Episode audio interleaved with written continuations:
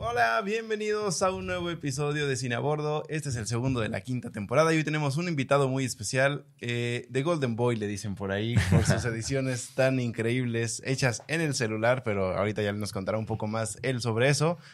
Ale Alcántara, bienvenido al programa. ¿Cómo están? Muchas gracias por invitarme, la verdad. No, no, al contrario, es un gusto Ale. tenerte acá. Muchas Ya, gracias. ya estabas en la lista, nada más que como no vives exactamente tan cerca de la Ciudad de México, había que aprovechar esta oportunidad que estabas de visita. La verdad, sí, ya, ya era, ya era hora, la verdad. Qué bueno que estás acá. Bienvenido. Este, pues rapidísimo, Ale, antes de que empecemos con las noticias, cuéntanos eh, ¿cuándo empezaste con, con esto de las redes? ¿Por qué decidiste empezar y cómo te encontramos? Pues empecé hace ya dos años, justo hace unos días cumplí dos años en TikTok y justo como dicen, empecé editando en mi celular. O sea, todos los videos que ven ah, igual así de mm, que son demasiado, los empecé a hacer en mi celular y me gustaba mucho pues esta idea de, de platicar con la gente acerca de películas. Y fue entonces cuando pues empecé a, sabes, como que Ajá. Ajá, a ganar seguimiento. Y mm, la verdad es que ha sido muy como que increíble porque puedo conocer personas como ustedes que admiro muchísimo. Muchas gracias. Eh, Igualmente. Igual si me quieren seguir, pues se me encuentran como Ale Alcant-bajo en todos lados, en TikTok, Instagram, Twitter. Ah, que ya no es Twitter, ahora es X. Ahora, es ex. Sí, Ahora sí, es sí. X. Em, y pues sí, Perfecto. Muy bien, pues aquí ya tienen sus redes, ah, están apareciendo aquí abajo para que vayan y lo sigan y se den cuenta del frenesí con el que hace cada uno de sus Yo videos. nada más tengo una duda sobre tu contenido. ¿Siempre tuviste esta idea en tu mente de hacerlo tan frenético, tu contenido? Al principio no. Al principio sí empezaba a grabarlo directamente de TikTok como ya Como todo mundo. el 80%, como el sí, sí, 80% sí. de los creadores de cine en TikTok. Pero después empecé a consumir muchos creadores de cine, no solamente de cine, sino de todo tipo en, de Estados Unidos. Y tiene ese tipo de edición, como que Sí, muy frenética, sí, sí. muy, en- pues sí, energética y lo que tú quieras. Y dije, bueno, pues lo voy a aplicar a lo que hago, que es hablar de cine. Y Cool. ahí empezó. ¿Cuánto te tardabas en el celular en hacer un video? A ver, adivinen. Quiero- O sea, yo sé, yo escuché un rumor que te tardabas, o sea, uno o dos días. Ok. O sea, voy a. No sé si para, completos, para la audiencia que nos está viendo en video, voy a poner aquí un video de, de Ale para que vean el tipo de, de edición que tiene. Pero yo sí le tiro, pues si lo haces en tu celular, sí, una semana o más. no más. Se fueron dos extremos súper diferentes. Me tardaba en ese entonces de dos a tres días en hacer un video. Y sin contar eh, lo que tardaba en escribirlo y que se me viniera Claro. la idea. Claro, claro, eso. claro. Pero ya ahorita que ya lo pude dominar, porque ya no edito en el celular, ya edito en DaVinci Resolve, afortunadamente, eh, ya me tardo menos, entonces ya me tardo un día entero. Ok. Ok. Wow. Aún así, o sea, está cañón Está- estarle está dedicando cañón. tanto Sí. Para que cuando vean un video de él en redes sociales sepan que se tardó todo un día haciéndolo y, y por favor se queden a verlo. Pero bueno, Ahora eh, ahora sí, vamos a empezar. eh, y voy a empezar con la primera noticia que, que tenemos aquí, que queremos comentar, que es que al parecer está entrando en producción Thor 5. La quinta entrega del ¿Involucrado dios también de- Taika Waititi? eh, está involucrado Taika Waititi. De hecho, habló un poco sobre el villano, que quiere que sea todavía más poderoso que Hela, que fue el- la villana de Thor Ragnarok. Ok. Ok. Y a ver, la cuestión aquí es que Thor se está convirtiendo en el primer héroe de Marvel en llegar a la quinta película en Correcto. solitario, Ok. ¿no? ¿Ustedes lo vieron venir? Pues ah, no. La verdad es que, Exacto. o sea, yo hubiera esperado que cualquier otro. La verdad, a mí personalmente Thor no me gusta. O sea, no me gusta. eh, no me gustaba antes del cambio como que cómico que le dieron y no me gustó después de ese cambio. Eh, Thor eh, Love and Thunder se llama. No me gustó en lo absoluto. O sea, sí se me hizo una película muy mala. Em, y Taika Waititi, Taika Waititi se me hace una persona medio. No sé. eh, no me gusta cómo, cómo dirige y cómo es, su, Ok. es su tipo de cine. Pero, a ver, ¿qué, qué ustedes? Porque la verdad. Pues yo ya siento que vamos a llegar a un punto en el que va a cansar. Este, yo, yo, yo estoy consciente que hay mucha gente a la que sí le gusta cómo hace las películas Taika Waititi y cómo le dio este nuevo enfoque a, a, a Thor. O sea, sí tengo que darle, sí tengo que darle que justo esta película en la que sale Hela, ¿cómo se llama esa película? Es Ragnarok. Ragnarok. Sí, es, sí ha sido la mejor película de Thor y, y sí tuvo una esencia muy particular. Pero ya para llegar a otra, y aparte, no sé, o sea, La vez pasada el, el villano estuvo bien, pero mal usado. Pues yo ya, yo ya me iría igual sin expectativas. O sea, creo que creo que ya haría falta a darle otro enfoque y, y por qué seguirnos con, con Thor, ¿no? A mí se me hace raro que Thor sea el quien esté llegando por primera vez a las cinco películas Sí. en solitario. Digo, tenemos muchos Spider-Man, muchos reboots de Spider-Man. eh, todo esto inició con, con Iron Man. eh, y bueno, pues Iron Man sabemos que ya, ya no está, por eso no ha seguido. Pero la verdad es que yo cuando fui por primera vez a ver la película, la 1, la de Thor, la, la vi en el cine, yo no tenía ninguna expectativa de, de esa cinta. De hecho, nada más fui porque mis amigos fueron los que dijeron, ah, vamos a ver esta. Sí, claro. Fui con ellos, fue pues, hace ya 15 años, no sé cuánto tenga que salió la... La 1. película. Es como del 2009, 2010. Ocho, o sea, por ahí, sí, sí, sí. Sí, ¿no? Por esas fechas. sí. Sí, pues Ya Wow. tiene 13, 14 años que salió. Eh, No a mí me gustó bastante la 1. De hecho, si yo la rankeara, rankearía primero la, la 1, la 3, La 3. la 2 y la 4. En ese Sí. orden. La 3 es Ragnarok, ¿verdad? La 3 sí, es Ragnarok. Ok. Ok, puedo Ok. verlo. Sí. ¿Sí? Sí, sí, ¿Tú, ¿Tú cómo la rankearías? Digo, Ah, sabiendo que quizás no son las, las Nosotros nuestras películas favoritas. Exacto. mira. Love and Thunder hasta abajo. Eso es definitivo. seguro. Eh, Le, sigue la, le sigue la Bien. 2, la de Dark World. De ¿Se Dark llama? World, Sí. sí, sí, sí. Esa. Después, sí, yo creo que igual que tú. Eh, Bueno, nada más cambiaría Ragnarok a primero y luego la primera de Thor a, a segundo lugar. Ok. Sí, es un. Creo, yo me quedo igual así con Sí. ese Con ese ranking. ranking. A mí me gustó mucho la 1 por, por descubrir al superhéroe, ¿no? Y, y todo lo que va significando. Y es Sí. como Sí, tiene su cosas- introducción. Tiene cosas buenas, sí. Entonces, pues por eso. Pero bueno, entonces, eh, ¿irán a ver Thor 5 al cine? No. No. Pues ¿Tú? si nos invitan, parece entonces que Disney no nos ha invitado a muchas cosas, pero bueno. y después de cada una de estas noticias van a quererse Van a sin querer seguir menos, invitándonos. Van a Pero querer bueno, menos, sí. Disney, por favor. eh, vámonos ahora del otro lado de Marvel, vámonos con DC.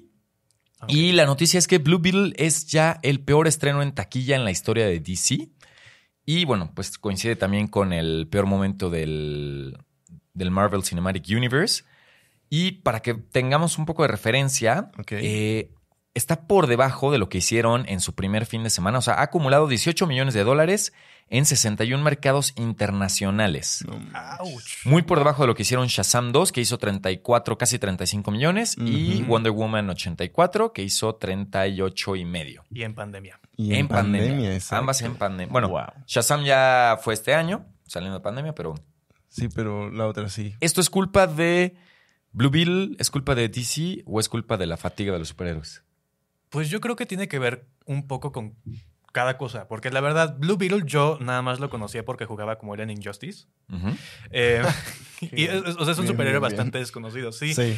Y la verdad es que siento que a este punto audiencias generales y fans en general no saben exactamente qué esperar de DC porque pues está pasando lo del cambio que no saben qué películas van a formar parte del nuevo universo y cuáles no, qué personajes van a regresar y cuáles no. Exacto. Eh, sale en un momento muy extraño y también sale en un momento en el que pues ocurrió Barbenheimer, que sabemos que fue gigantesco Un hit. y creo que fue un momento de realización para muchas personas que el cine en sí, como que en sí, está como que cambiando al cine comercial, Sí. algo como que más orientado a, no a productos, pero en sí experiencias que pues, valgan la pena ir a verse en el Claro. cine, que, es, que es- son como que únicas de verse en el cine. Claro. Sí, que recomiendes verla en la gran pantalla, con el sonido envolvente, con, con la experiencia que Con implica, ¿no? Estar en una sala.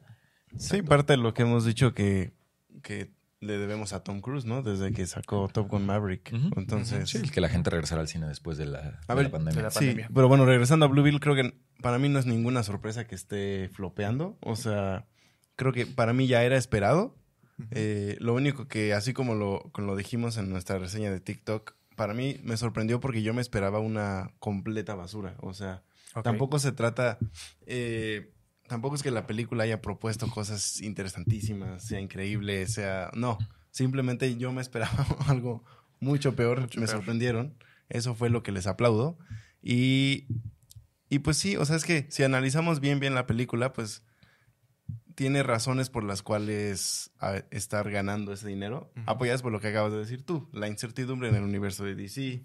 Este, yo, yo, yo sí le tiraría un poco más de porcentaje a la fatiga de superhéroes. Creo que sí ya estamos viviendo eso y, y Marvel ya se está dando cuenta. De James Gunn creo que es muy consciente de eso y por eso, eh, por eso creó un calendario al principio en lugar de durante su proceso de, de creación en DC.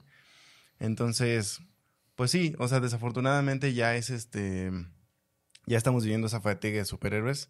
Y digo desafortunadamente porque, pues, uno sí es medio ñoño en este sentido. Entonces, obviamente le gusta, pero pues ya llega un punto en el que Es pues, necesitamos eh, este, descansar un ratito para volver a tener esa ilusión de ver a un superhéroe en pantalla, ¿no? Exacto, porque además ya no se están haciendo las películas con el mismo cariño que se hacían al principio. Se están apresurando mucho. sí. Este, a ver, ya rápido para cerrar este tema, ¿podría recuperarse Blue Beetle? O sea, después de que ustedes la vieron, ahorita sin entrar mucho en, en la crítica de la película, pero Ok.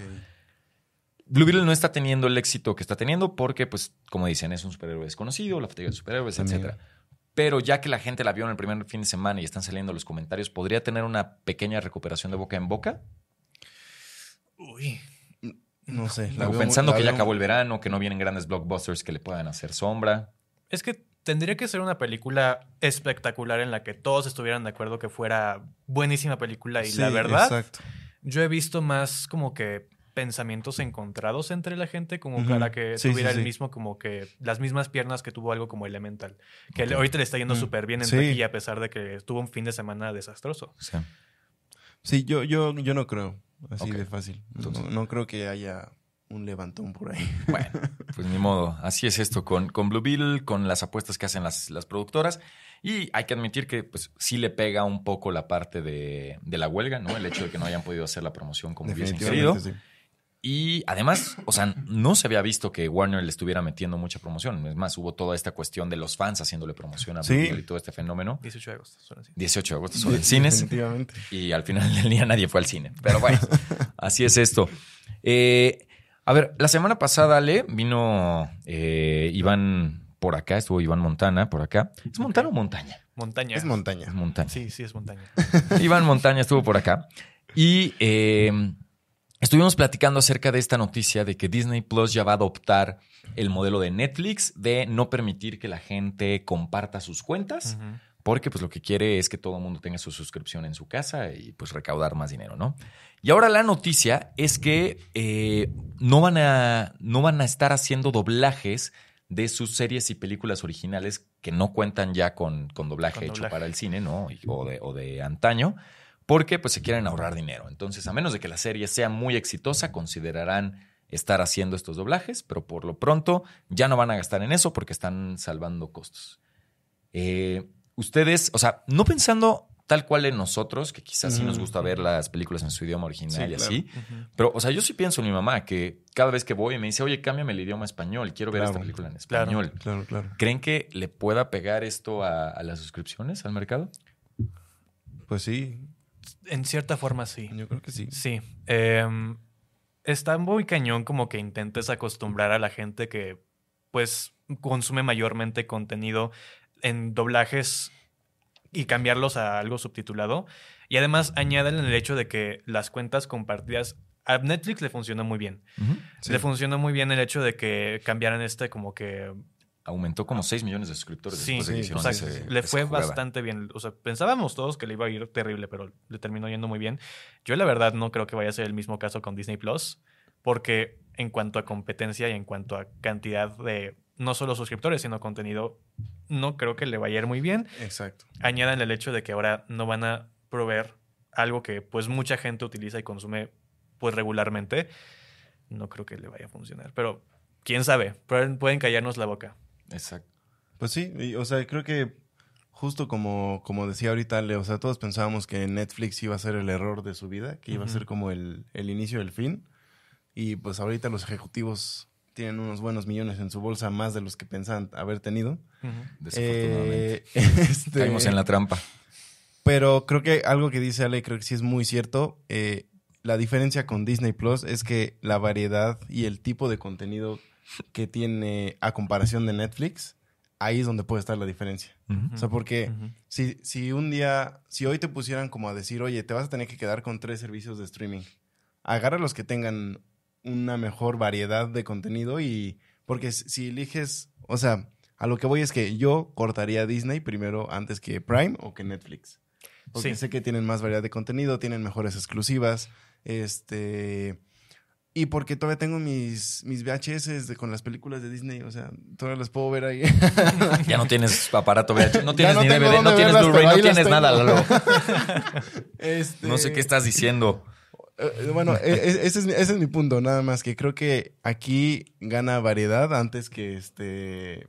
¿Qué que- calidad? No. Bueno, es que tampoco podemos decir que Disney, o sea, sí, Disney sí, sí es calidad, Sí. pero de sus últimas 10 películas no es que el- la gran mayoría hayan sido calidad, ¿sabes? No. Este, Y bueno, pero e- ese es mi punto, es más que nada que yo, yo como suscriptor de, más bien como usuario de plataformas de streaming, preferiría quedarme primero con Netflix, Prime o HBO, que sé que tienen muy buena variedad, que tienen calidad de contenido.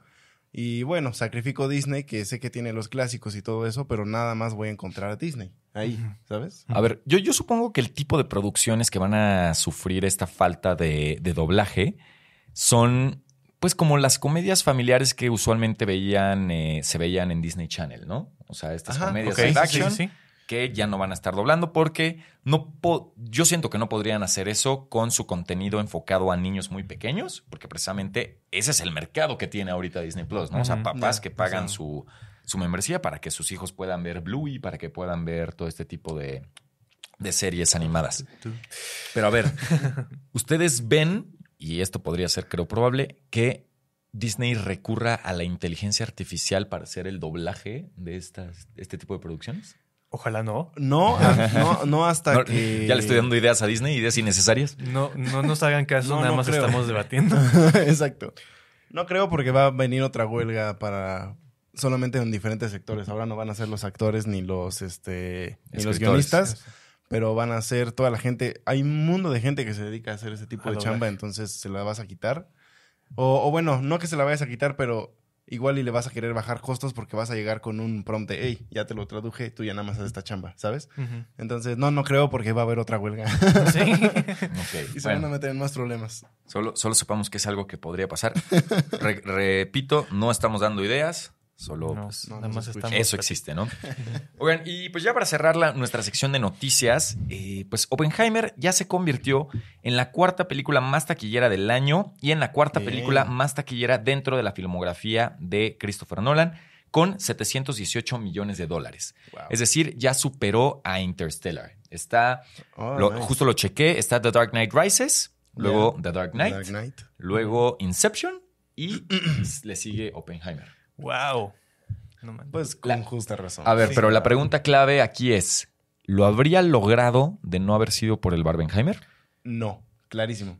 Yo digo que en cierta forma sí, porque incluso en pandemia a Tenet le fue súper bien. O sea, le fue, creo que generó como 350 millones Sí. de dólares en taquilla Sí, sí, y tenía un porcentaje bajísimo de cines abiertos y pues generó todo el problema de Christopher Nolan saliéndose de, de Sí, Warner. de y no sé qué. Ajá. Sí, sí, sí. Pero yo la verdad siento que sí, nada más por el nombre de, de Nolan como, como, como, como, como director, como cineasta. Ajá. No digo que le hubiera ido tan bien, Ok, pero sí, le hubiera, sí hubiera salido victoriosa de taquilla. Ok. O sea, superó a Interstellar por apenas 7, 8 millones. Creo que Interstellar llegó a los 708, 709 Ujú. y esta ya está en 718. O sea, apenitas. Por un pelo de rana eh, superó a Interstellar. Digo, sigue en taqui, Sigue en salas.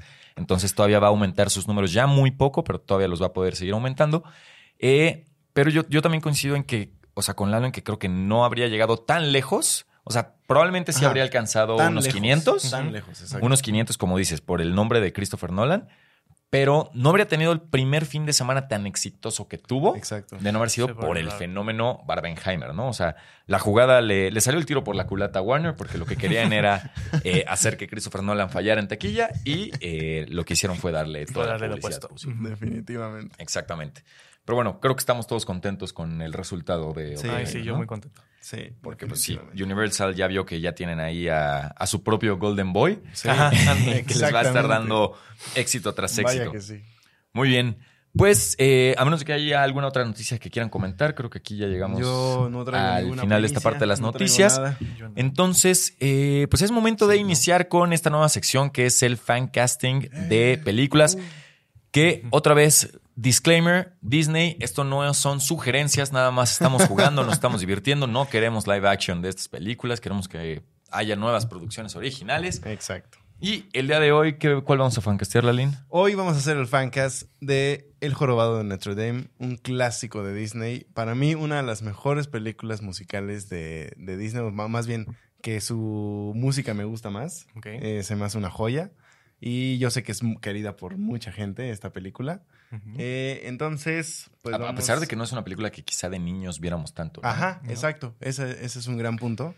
Pero bueno, voy a volver a explicar la dinámica rapidísimo para los que no estuvieron en el episodio pasado. Eh, vamos a proponer qué pasaría si Disney iba a anunciar que iba a hacer este un live action de El Jorobado de Notre Dame. Nosotros vamos a proponer a qué actores pondríamos en los papeles principales de esta película.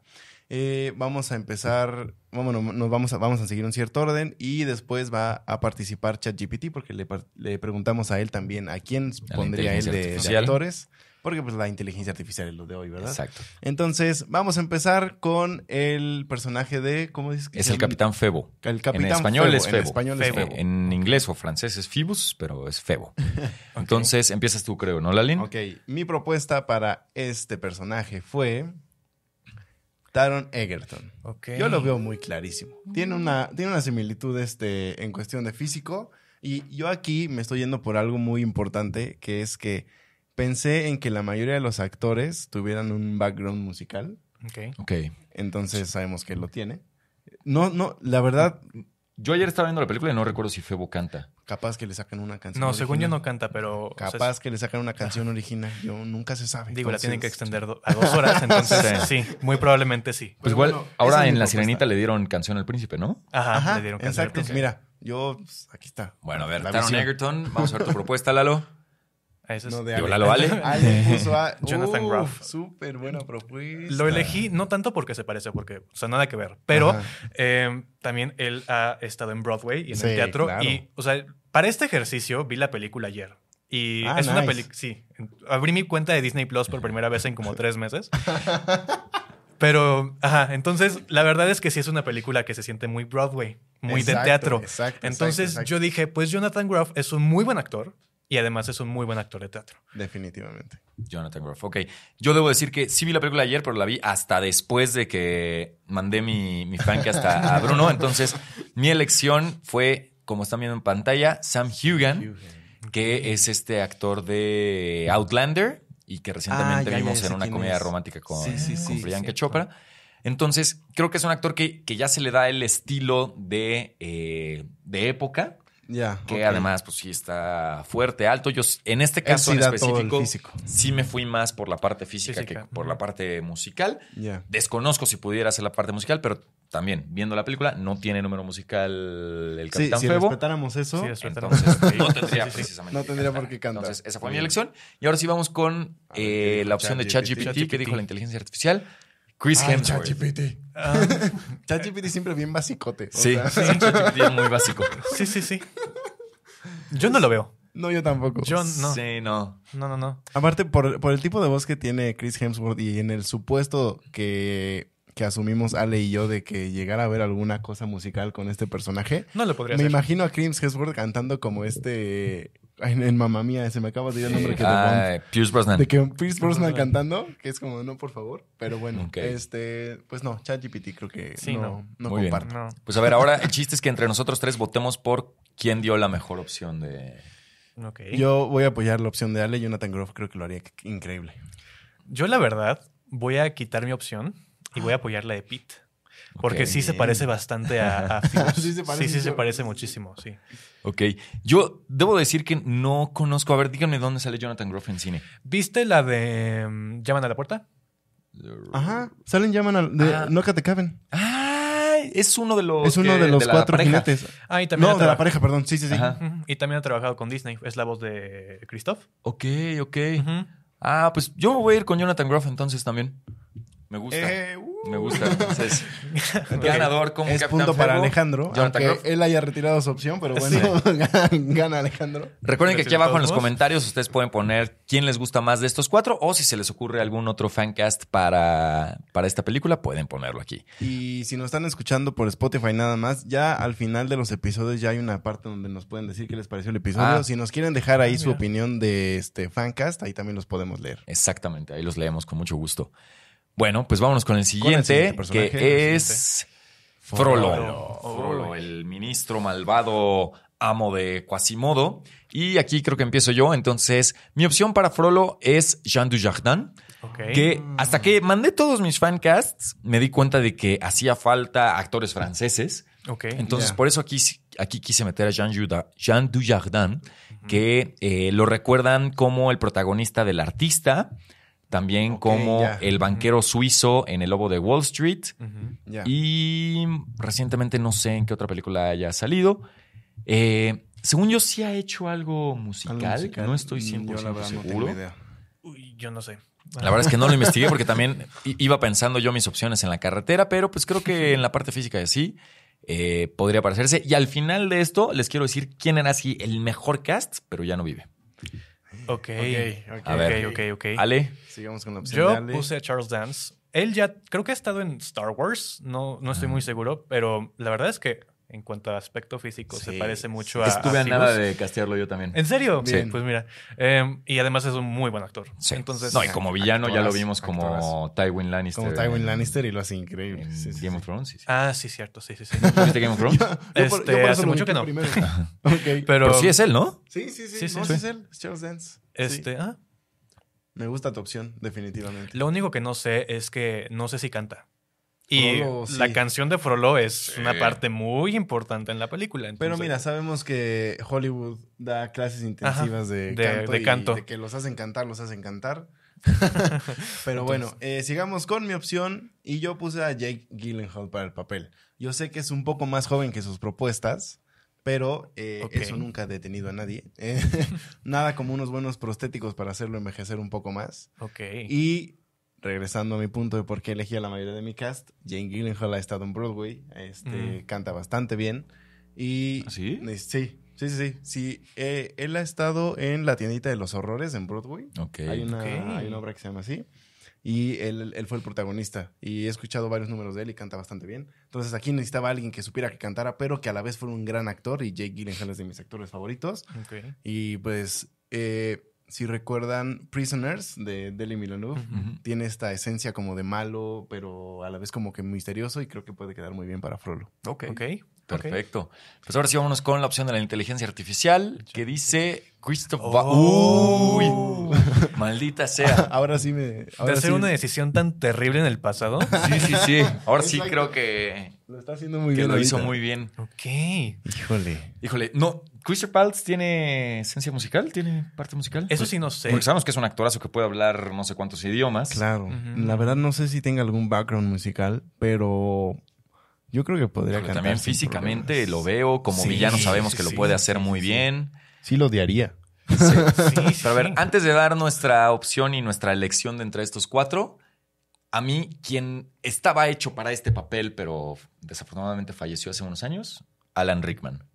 Mm. Ah, Severus claro. Snape de Harry Potter. Sí, O sea, se creo que quedado. tiene Sí, se hubiera súper quedado. todo el porte. maldita Lo vimos cantar en Sweeney Todd. Sí. Sí. Sí, sí, sí. Entonces, para mí, ese era el actor que podía haber hecho un gran Frollo. Es Ah, verdad. Desafortunadamente Me ya no está triste. con nosotros. Eh, ahora sí, de estos cuatro, ¿por quién vamos a votar? A ver, Lalo. Pues creo que le voy a dar la razón a ChatGPT. Ok. Hagamos cantar a Christoph Waltz y mantengamos esa esencia de villano que sabemos que lo puede hacer muy bien. Ale. Primera vez que voto a favor de una inteligencia artificial. Voy a votar por Christoph Waltz precisamente por lo que dijo Lalo. Muy bien. bien, bien. Pues de forma unánime, Christoph Waltz gana eh, el papel como No Frollo en este. Fancast. Nos has ganado, ChatGPT.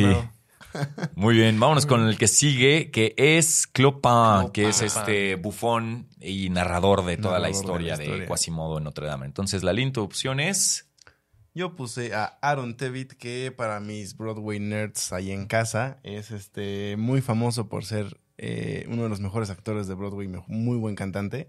Y este, él estuvo, ha estado en Los Miserables, en Wicked, recientemente en Moulin Rouge. eh, ¿Qué más ha estado? Ah, pues estuvo en la versión eh, live action de Los Miserables. Él es, este, pero bueno, yo lo puse ahí realmente porque canta muy bien y quiero un narrador. Y ah, si, si, si recuerdan la primera canción del jorobado de Notre Dame, hay una nota increíblemente alta que sé que él podría alcanzar.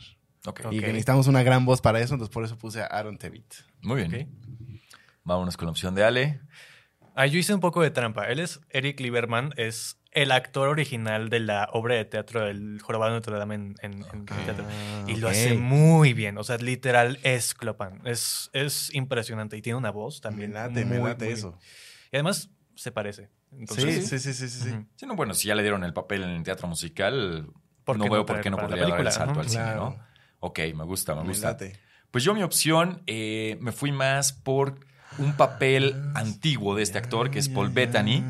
Porque yo lo recuerdo mucho, y la primera vez que lo vi en una película fue en Corazón de Caballero, Corazón de caballero, donde él sí. es pues el heraldo, él es el que anuncia a, a Heath Ledger, al personaje Heath Ledger cada vez que va a salir a batalla, ¿no?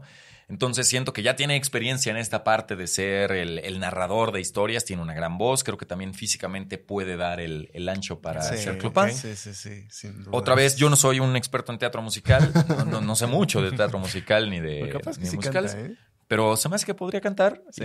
y, y por eso me fui con Paul. Me gusta también esa Ok, opción. sí, está bien. Vámonos con la inteligencia artificial que dijo.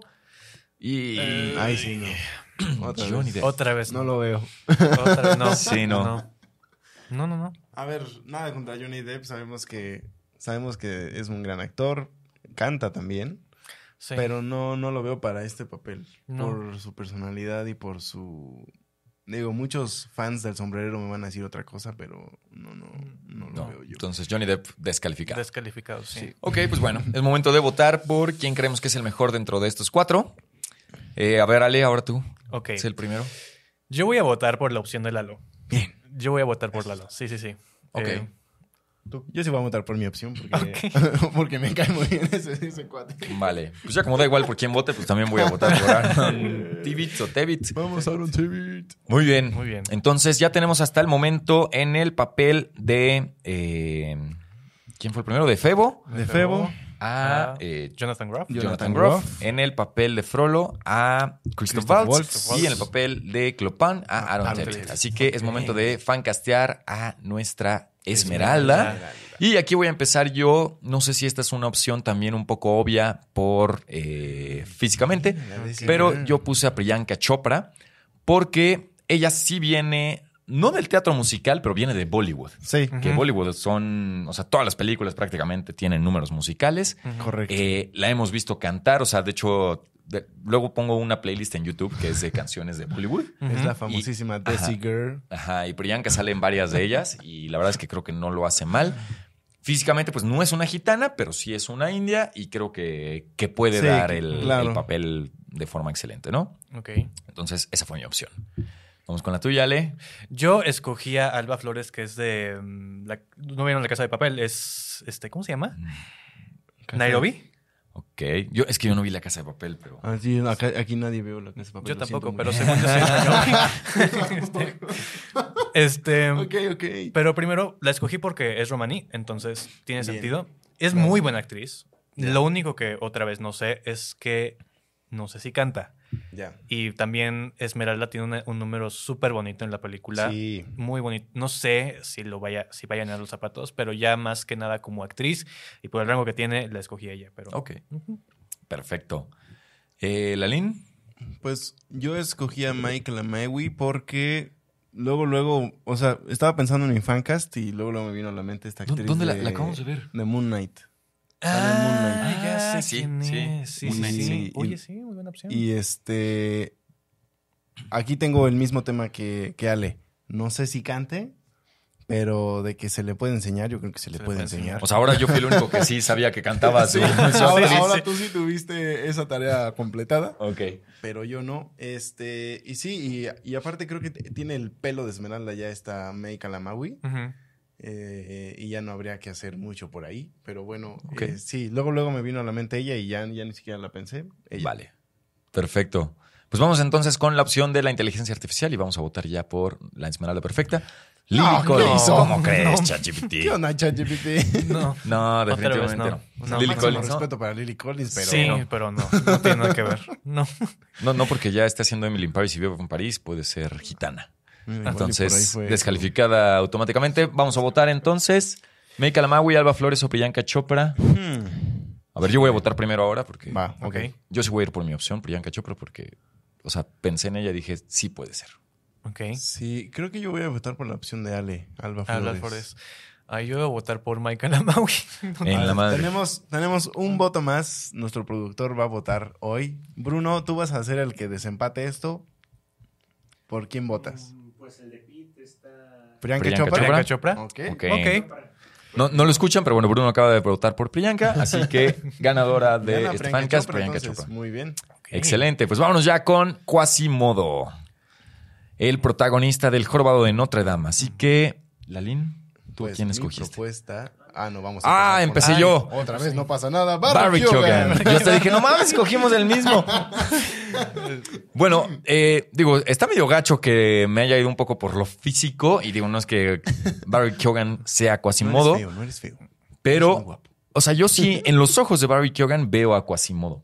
Ay, qué profundo. Y- bien, ok. bien, Y sí veo a un actor, o sea, sabemos que Barry Keoghan es uno de los mejores actores de su generación. Sí. Vaya que sí. Sí veo a un actor muy versátil. eh, no sé si ha cantado. Yo, la verdad, Keoghan. Creo que no. No, no, no. Pues no sé si pueda, vez. pero pues quizás sí lo pueda hacer bien. Eh, y pues para mí esa, esa era la opción. No me tengo más gusta, me gusta la opción. Sobre todo Sí. por el nivel de actorazo que sabemos que es, Barry. Ok, Ok, ok. Veamos. Ahora, Ale. Vamos con opción Voy de con- Ale. Yo elegí a Eddie Redmayne. Bien. Eh, Más que porque no se, o sea, no se parece, pero Al final del día, Quasimodo van a ser prostéticos. sí, van a ser como sí, sí, sí, van a ser prostéticos. Yo lo escogí porque vi un clip de él cantando en Los Miserables y canta súper bien. Sí, Canta muy bien ese, ese- él, él y también es muy buen actor. sí, sí, sí. Eh, también siento que, igual como dijiste tú, Pete, en sus ojos vi a Quasimodo. Captura, captura como esa esencia de, de, de Quasimodo. No sé si lo haga igual de bien que Barry Keoghan. Ahorita me pusiste en duda. Va Pero va. me gusta esa opción de Eddie Sí, también me gusta ¿eh? mucho Eddie Sí, Redmayne. Me gusta mucho. Y vamos con la tuya, Lalín. Yo puse a Andrew Garfield y pues ya, si ya todo el mundo lo dijo, yo también vi la esencia de Quasimodo en Andrew. Eh, sabemos que Andrew también canta en la reciente película de Tic, este, Tic, Tic, Tic, Tic, Boom. Boom. Eh, y pues nada, Andrew siempre ha sido mi gallo, entonces yo creo que yo creo que podría ser. Apenas ayer fue su cumpleaños, ¿no? Cumplió 40 Sí, años. cumplió 40 40. años, sí. Ya, se ve. No sé la edad del personaje de Quasimodo, según yo no es tan grande, ¿no? Según Yo yo, tiene también- 20 años Ah, en ok, la película. mira. Sí, sí, sí. Ok. Entonces, ¿Qué digo? Bueno, ya no sabemos sería que la la versatilidad vez. en Hollywood. Sí, Luego hay que de actores de 25 40 para ser adolescentes. 15. Sí, Exacto, entonces, exacto. mira. Muy bien, pues vamos con la opción de ChatGPT a ver si aquí nos sorprende. ¡Ay! ¿Coincidencia o destino? Bien, me gusta eso. Eddie Redmayne también es lo que nos dice ChatGPT. Entonces, Ok. ya, Pues- ya puedes funcionar como inteligencia Ya, ya artificial. soy una inteligencia. Les mentí, soy un robot.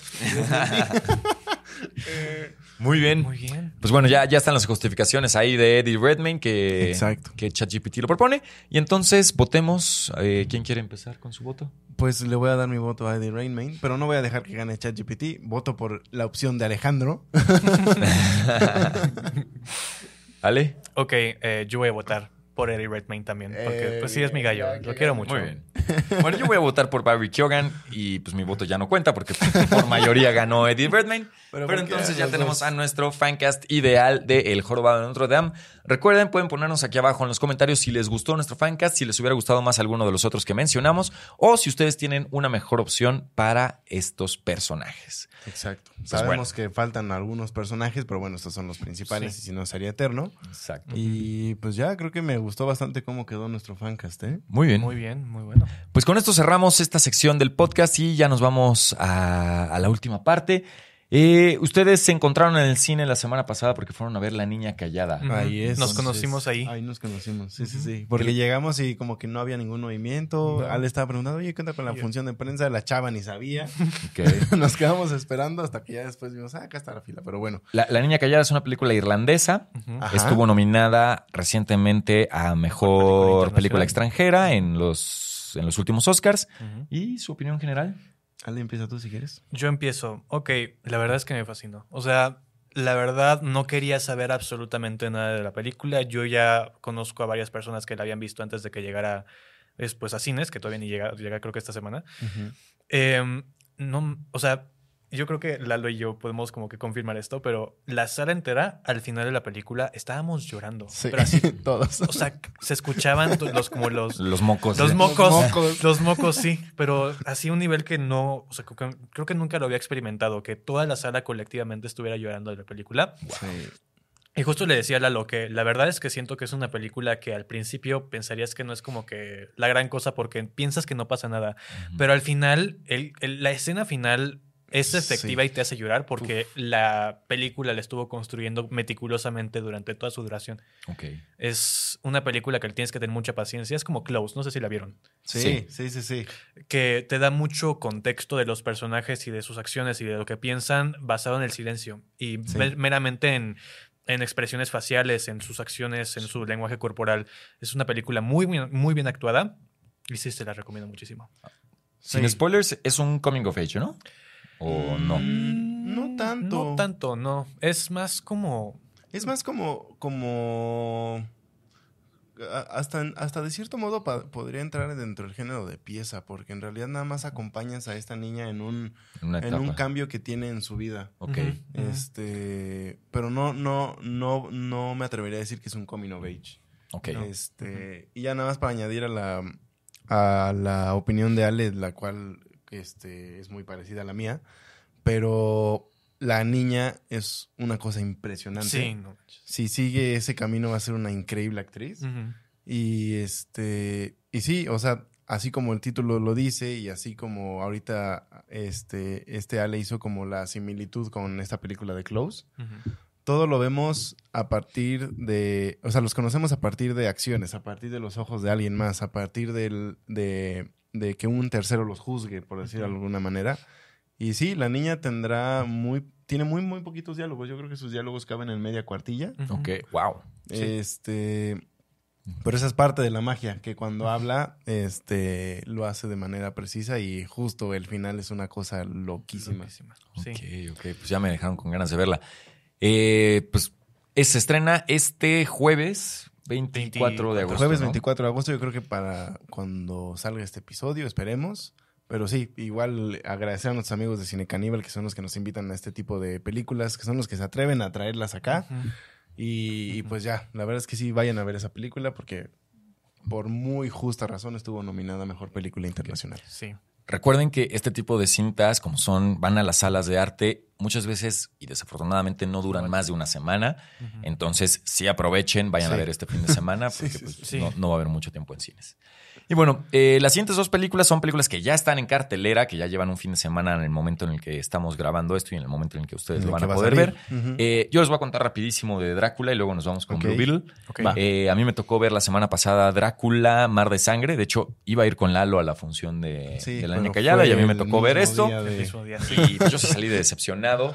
Eh, no es que tuviera las más altas expectativas de la película, pero es una película del director noruego André Obredal, que a mí sí me gustaron sus cintas pasadas. O sea, yo vi Troll Hunter en Netflix y es una película que me gustó mucho la forma en la que mantiene el misticismo de estos eh, personajes mitológicos noruegos.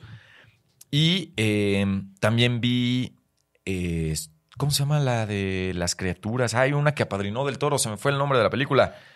Ah, Strangers. eh, no. Ah, la Es- Stranger Scary Stories. Stories. Scary. Stories Historias de miedo para contar en la oscuridad. No me acuerdo cómo se llamó en, en México. Sí, sí, Que si sí. bien a lo mejor no es la mejor película, creo que estas tres mini historias que se cuentan durante la cinta eh, tienen, tienen unos monstruos muy bien realizados y tienen esta cuestión de, de suspenso teen que, que me gustó bastante. Entonces, eh, esas dos películas que yo sí vi me gustaron bastante. No vi la autopsia de Jane Doe, pero sé de amigos que les ha gustado bastante. Entonces, por eso mismo esperaba grandes cosas de Drácula Mar de Sangre y salí bastante decepcionado. Es una película que no es, o sea, no es por el tema de que sea en una, prácticamente el 90% de la película sea una sola locación, que es el barco, pero la película es muy oscura. O sea, realmente tiene una fotografía muy oscura que, que, que batallas para poder estar descifrando qué es lo que está pasando. Ok. ok. Y además se revela muy rápido eh, a Drácula, ¿no? O sea, ves a Drácula tal cual como es, que, que no es aquí el típico Drácula que conocemos, que es un, un No es el en su forma humana, ¿no? Ok. En su forma humana que no le puede dar el sol, sino aquí es como más pues el vampiro Drácula, que es una gárgola prácticamente. Claro. Ok. Entonces, eh, pues no, la verdad es que no, no me llamó mucho la atención. Muy rápido se, se revela este monstruo, no se mantiene este misticismo, la película es muy oscura. Sin embargo, sé que hubo gente que le gustó, entonces, pues bueno, ahí está la opción para quien quiera. Vi que mucha gente decía que era más drama que terror. No sé si confirmas. Eh, híjole, pues es que también la parte de drama, o sea, seguir las historias de lo que va pasando ahí, o sea, es la historia de un doctor que se sube de último al barco como tripulación y, y el doctor realmente es el que termina siendo el protagonista, ¿no? El doctor junto con el capitán y un personaje que de repente aparece, que no voy a decir qué, qué es ni quién es. Eh, pero no, no sé, yo no le vi forma de nada. Ok. Sí, no, no, no, no. No, no, me, no me gustó la película. Pero bueno, ahí está como una opción si les gusta Drácula, si les gusta el cine de terror. Exacto. Ahí está la opción en el cine. Y pues cerramos entonces con Blue Beetle el 18 de agosto solo en cines. Con el fenómeno, exactamente. Esa yo no la pude ir a ver, entonces sus Eh, opiniones. ¿Quieres empezar tú, Ale, con tu opinión de Blue Beetle? Ay, es muy negativa, pero la verdad Tú es que dale, no- tú a- tírale. A mí no me gustó. O sea, yo les voy a ser súper honesto. Yo vi cuando se reveló el porcentaje en Rotten Tomatoes, que era como 86%, Sí. dije, no les creo. O sea, genuinamente pensaba que era uno generado por ah, un fan en Twitter y que... sí, que, hizo el, el edit. Ajá, ¿no? que hizo... La verdad, o sea, no, en serio no, no lo creía. Pensaba que era mentira, que eran los papás o algo. No, Eh, no entonces quise confirmarlo por mí mismo. Y además de los estereotipos tan Marcados. marcados que tiene, porque sí son muchísimos y Sí. sí. llega un punto en el que te preguntas como, ¿por qué? Pero además de eso, siento que es una historia de origen que ya hemos visto incontables veces. Sí. En cierta u otra forma, la verdad es que no trajo nada nuevo. O sea, es como... Lo único nuevo, entre comillas, que trae, no sé si es spoiler, porque es que los padres saben que Ah, Reyes es... ya, ya, ya. Sí, sí, sí.